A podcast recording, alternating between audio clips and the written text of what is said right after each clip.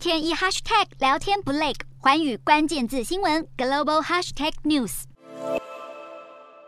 由比特币和以太币领军的加密货币市场，跟着全球科技类股一起陷入熊市，而利空不断，也直接冲击劳动市场。截至七月二号，全球各地已经有至少三千五百名加密货币相关从业人员丢掉饭碗。像是美国最大的加密货币平台 Coinbase 已经宣布要大裁员，Coinbase 打算一口气裁减破千人。执行长点出究竟原因何在？奥地利加密货币平台 Bitpanda 要大砍超过四分之一员工，人数是七百三十人。主要原因是加密货币产业目前面临危机，而且难以预测市场何时能够复苏。Bybit 平台可能要裁掉六百人，新加坡加密货币平台 Crypto.com 则是要削减百分之五员工。根据统计，加密货币总市值从今年初大约二点二兆美元持续下滑，到七月三号为止已经摔破一兆美元大关，来到大约八千六百一十四亿美元。当中，比特币从三月底一枚超过四点七万美元开始急速下跌，六月中跌破两万美元大关，上半年累计下挫百分之五十九点五，市值现在不到三千。六百五十亿美元。研究公司公布报告指出，比特币等加密币价格上半年腰斩，持有比特币价格超过一百万美元的百万富翁人数在上半年大减将近百分之七十。